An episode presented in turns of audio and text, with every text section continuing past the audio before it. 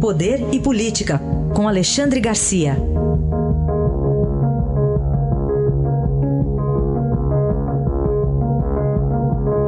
Alexandre, bom dia. Bom dia, Raíssa. Vamos começar ainda com a polêmica da reserva do, do, cobre na Amazônia, a revogação do decreto, né, Alexandre? Pois é, agora eu, eu tenho a impressão que é preciso desenhar, porque as pessoas parece que não ouviram que é reserva mineral, não é reserva ambiental. Reserva mineral é lá embaixo da terra. No, no, no, solo, na superfície, a floresta está protegida pelas leis ambientais vigentes. Né? E as pessoas não estão entendendo. Eu vejo Daniele Bündchen, Fafá de Belém, parece que não estão sabendo bem do que se trata e imagina assim devastação da Amazônia. Está lá sendo devastado também, como de resto está, independentemente de ser reserva, está cheio de garimpo lá por dentro, tem gente levando madeira, tem estrangeiro lá dentro. Só que se trata de uma reserva mineral, não é reserva ambiental. Eu acho que isso tem que ser esclarecido, porque estão tá, dizendo um monte de bobagem por aí, né? É como eu li ontem, abri um jornal e dizia assim, Trump está provocando a Coreia do Norte. Opa! Eu disse, puxa, será que foi Trump que lançou um míssil que passou por cima do arquipélago japonês? Né? Então, é um negócio assim meio. A gente está começando a achar estranho o que, o que vê por aí, assim, com, com uma tal difusão ausente de uh, raciocínio, de lógica. Outro assunto, Alexandre, delações da JBS. Agora, como é que é? O pessoal já está premiadíssimo e agora entrega anexos a, a conta-gotas? Pois é, pelo que eu saiba, né? O, o acordo é regido pelo seguinte princípio: tem que confessar tudo contar tudo, não pode omitir nada. O premiadíssimo Joesley vem entregando aos poucos, na medida em que há necessidade, né? em que é chamado para entregar mais, ele vai entregando. Agora são documentos do BNDES. Eu acho estranho isso, né? Eu acho que tem, tem muita coisa que. Ele... É a história da, das fitas, né? Agora a polícia descobre que tem 40 horas mais de, de gravações, né? só entregou uma parte, não entregou tudo. É, continua muito estranha essa história, né? Assim como ontem eu lembrei que é estranha a história da mala do, do Rodrigo Rocha Louros. É, é, é, de quem é o dinheiro mesmo, era para que o dinheiro, não foi nada esclarecido, ficou por isso mesmo, assim, tá tudo, tem coisas estranhas aí.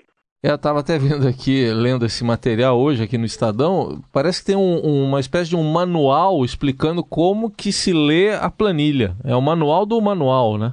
Manual do, do manual para ler. É, o manual é para ler a planilha. É, lá. é estranho. Está vindo aí o, o, o, o Lúcio Funaro, né? que também foi, voltou, a gente não sabe por que, que voltou, mas enfim, a correção foi feita em um dia, já está de volta, certamente já não tem pressa, porque lhe restam agora uh, os dias dessa primeira quinzena de setembro, entrou setembro, ele deve estar verificando quantas flechas ainda tem no alforge. Né? Então, uh, a gente espera novidades sem recorrer à bola de cristal. Vamos esperar os Vamos deixar os fatos acontecerem, como me disse um dia um príncipe português. É isso. Bom, para a gente fechar, Alexandre, você quer é, apresentar aqui novas formas de corrupção, né? Quero sim, porque a gente vai descobrindo dentro de tribunais que são que estão lá para julgar os outros, né?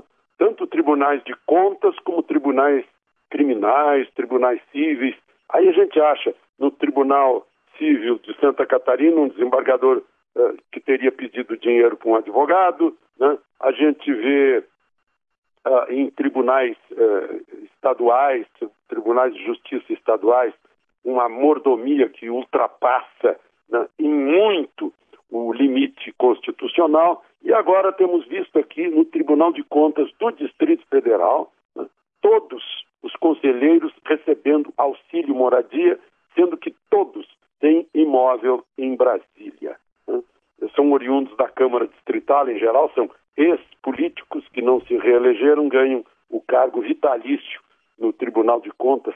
Então, é, é uma outra forma de corrupção isso. Eu já denunciei uma vez no Jornal Nacional, que aliás está de aniversário hoje, denunciei uma vez um presidente do Tribunal de Contas da União indo para a casa dele uh, no Triângulo Mineiro e recebendo diária para ficar em casa. A diária para pagar o hotel, o sujeito estando em serviço. Não, ele passava fim de semana em casa recebendo diária e presidente do Tribunal de Contas.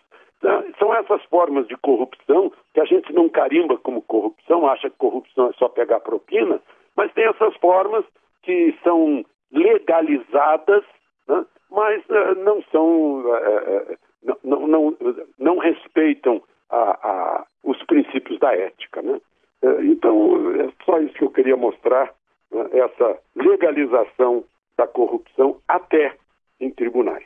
Até em tribunal que tem que fiscalizar as contas do, do, do executivo, por exemplo, né? Fiscalizam as contas dos outros. Agora, é. as próprias contas, eles dão um jeito de, de fazer esse tipo de uh, uh, ação antiética. Né? Não tem nada a ver com a ética e com a moral o sujeito receber, por exemplo, auxílio moradia morando na própria casa. É, isso sim é um faz de conta, né? É. No, mas no outro sentido. Alexandre, muito obrigado mais uma vez pela participação. Bom fim de semana, até segunda. Aproveitem o fim de semana.